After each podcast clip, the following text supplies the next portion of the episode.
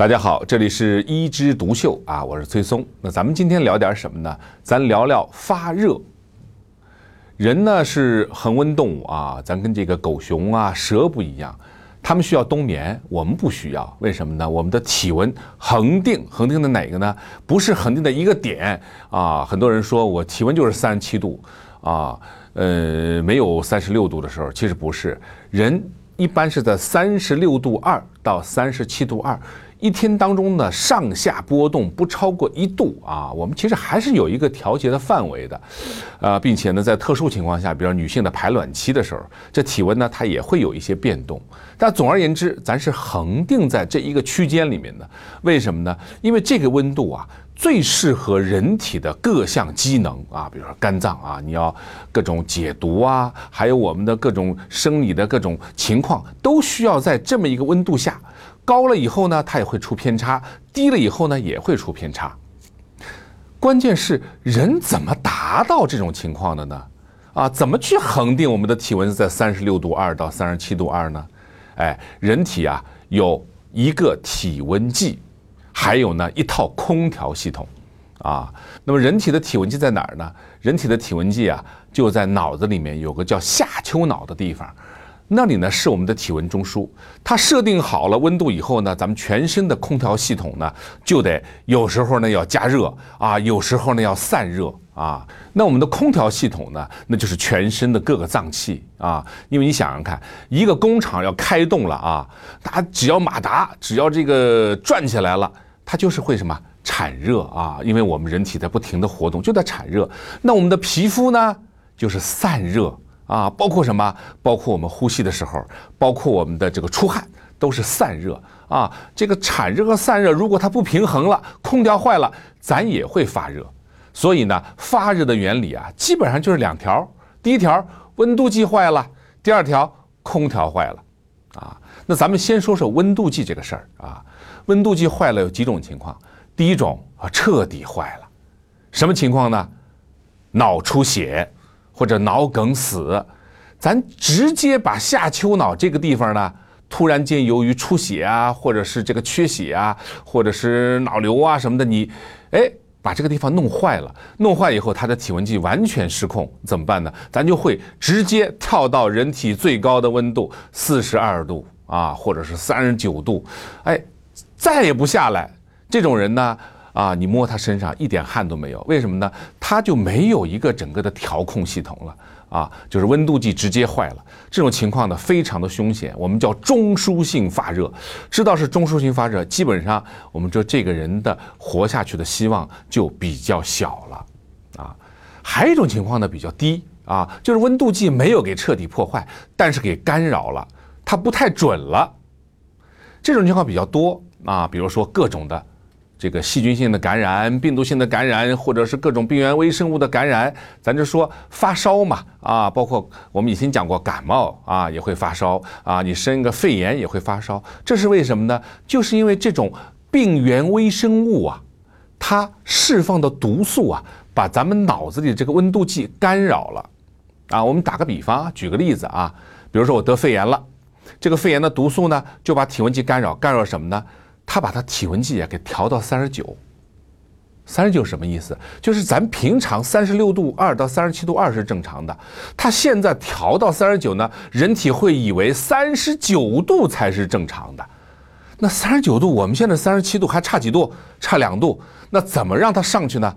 赶紧，赶紧的产热，怎么产热？开始什么？寒战。啊，寒战的时候，我们人体在干嘛？我们的肌肉在不停的收缩啊，发抖。然后呢，牙齿在打架，这是干嘛？肌肉在不停的收缩过程当中，就像你在跑步的时候，你就可以产热。这个产热产到什么时候停止呢？产到你的热量足够达到三十九度，到了三十九度这个坎儿，温度计说啊，到了，咱就不用再产热了。这个时候你发觉，哎，我我的这个寒战呐，这些情况就消失了。但是你的体温已经到三十九度了，还如果说咱还得往上去的话，体温就说三十九度超过我不需要怎么办？就出汗了，一出汗体温就能下来。但是它会下到正常吗？不会，为什么？体温计还受着干扰着呢。所以下来以后，待会儿又得回到三十九，啊。这就是我们体温计受干扰的情况。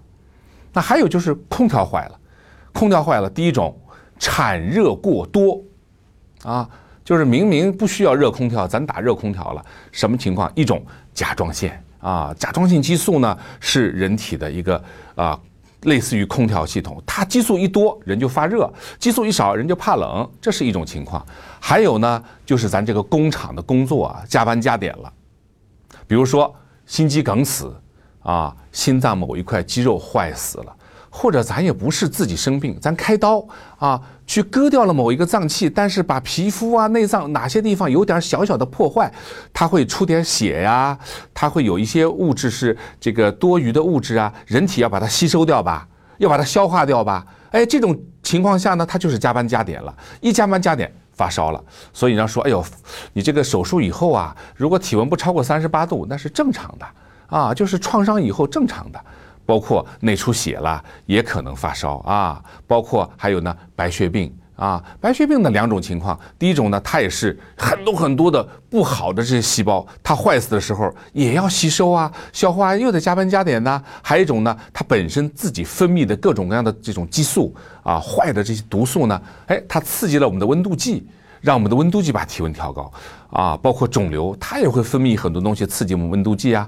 然后呢，它也是肿瘤要坏死一部分，我们人体要把它这些坏死的东西什么处理掉的时候，哎，空调就像什么呢？加热的过程，这就是产热过多引起的发烧。当然还有一种什么呢？就是散热过少呗。啊，人体靠什么散热啊？皮肤啊，出汗。那怎么散热会过少呢？听说过鱼鳞病吧？知道烧伤的病人他没有汗腺吧？哎，他不会出汗，或者皮肤啊，由于受到了这种疾病的感染干扰啊，他的汗腺就少了或者不发达的情况下，他不能出汗，就不能调节体温。这种情况下就比较麻烦啊！我们必须什么呢？必须把外界的温度啊调到适合他的体温，要不然他就一直什么？一直这么烧下去，啊，这就是散热过少引起的发烧啊。那说到这个发烧发上去了，那怎么退烧呢？退烧啊，退烧就是类似于人工降雨。怎么说？天太热了是吧？大汗，咱就人工降雨。下一场雨以后，哎，凉爽一点。我们人工呢，我们是人工催汗，啊，用的药是干嘛呢？让自己出汗，一出汗散掉一些热。然后呢，这个体温就能下降到正常。但是是不是还会上去呢？就看你有没有把这个病源、病因去除。如果温度计还是有问题的话呢，它其实退烧以后还是会上去的。这里呢要专门提醒一点，就是小孩的发烧，啊，我们经常有时候有人说这个发烧啊，拿个被子捂一捂，出身汗就好了。那是为啥呢？因为你不是说这个体温提高。啊，比较慢吗？我们的肌肉收缩的还没有这热度不够呢，那我们怎么办？我们就用外界保暖的方式，让这个产出来的热呢不散掉。那么捂一捂被子啊，然后一出汗退掉了。但小孩由于他的体温中枢，也就是温度计还没有发育好。如果你给小孩也去捂被子的话，那是越捂越高。所以小孩千万发烧的时候呢，要散热，就是让他的这个四肢啊，让他的这个躯干呢，不能包得太紧啊，用散热的方法，要不然的话呢，那只会对孩子不利。好，那我们今天呢发烧呢就说到这儿啊，咱们下次再聊。